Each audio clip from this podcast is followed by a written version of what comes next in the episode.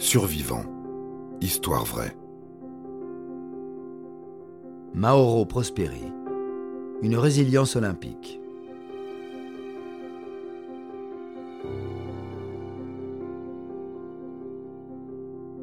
Dans le monde de l'ultra trail, le marathon des sables est l'une des courses les plus célèbres, mais aussi l'une des plus redoutées.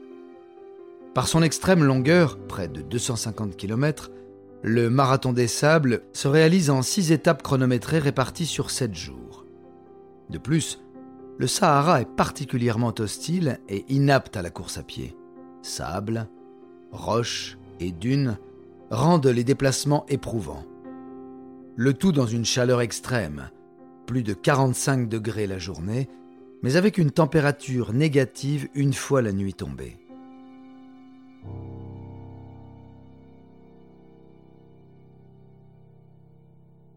Lorsque Mauro Prosperi, policier italien de 38 ans, s'envole pour le Maroc en 1994 afin de participer au Marathon des Sables, il est prêt.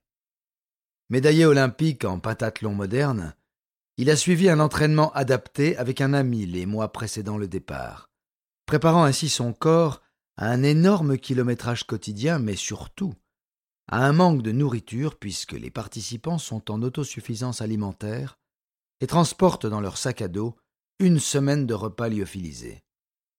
Seule l'eau est fournie chaque jour, et lors des différents checkpoints qui jonchent le parcours. Mais, lors de cette édition 1994, Mauro Prosperi se perd en course lors du quatrième jour. Cette quatrième étape est la plus difficile de la compétition puisqu'elle fait à elle seule plus de 80 km. Mauro Prosperi se sent bien et quitte son ami pour partir devant, se retrouvant seul. L'Italien, pourtant aguerri, commet des erreurs, s'éloigne de la piste principale et se fait coincer par une tempête de sable. Durant des heures, il continue de se déplacer et le sable lui cause différentes lésions. Il est exténué après des heures de lutte et dort dans son sac de couchage. Le lendemain, décidé à rejoindre un des camps et logiquement abandonner la course, Mauro doit se rendre à l'évidence. Il est perdu en plein milieu du Sahara. Dès le second jour en perdition dans le désert, l'Italien a épuisé son eau et doit boire son urine pour ne pas mourir déshydraté. Il découvre alors par hasard une bâtisse en pierre, mais il n'y a personne à l'intérieur. Il s'agit d'un marabout, c'est-à-dire un tombeau du désert. Mauro s'y abrite réalise que le plafond est rempli de chauves-souris. Il peut enfin se nourrir, engloutissant plusieurs d'entre elles dont il boit le sang et mange la chair. Nous sommes quatre jours après que Mauro se soit perdu. Terré au fond de son marabout à reprendre des forces, il entend un avion. Il se rue dehors, réunit toutes ses affaires et les enflamme. Une fumée noire commence à s'élever dans le ciel, lui permettant d'être repéré au loin. Du moins, c'est ce qu'il espère. Mais une nouvelle tempête de sable apparaît, éteignant son feu et obscurcissant le ciel.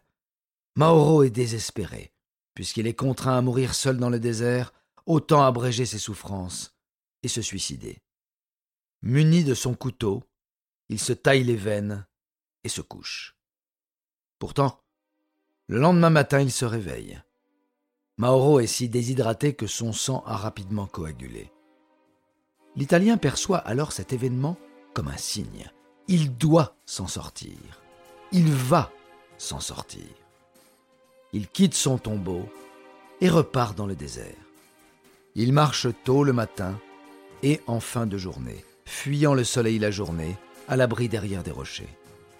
La nuit, dépourvu du sac de couchage qu'il a brûlé auparavant, il s'enterre dans le sable pour résister au froid du désert. Il s'hydrate avec son urine et en pressant des racines, mange des petits insectes et même des serpents.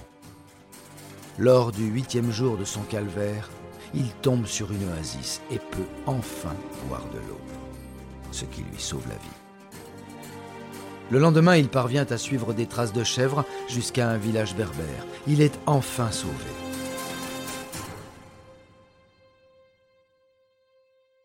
Dans son périple, il avait traversé la frontière avec l'Algérie. Affaibli, amaigri, il lui faudra deux ans pour retrouver la totalité de ses capacités physiques. Depuis, Mauro Prosperi a de nouveau concouru au Marathon des Sables, le terminant six fois. Épargné par le désert, il a créé un lien à jamais avec cette course mythique et avec le Sahara.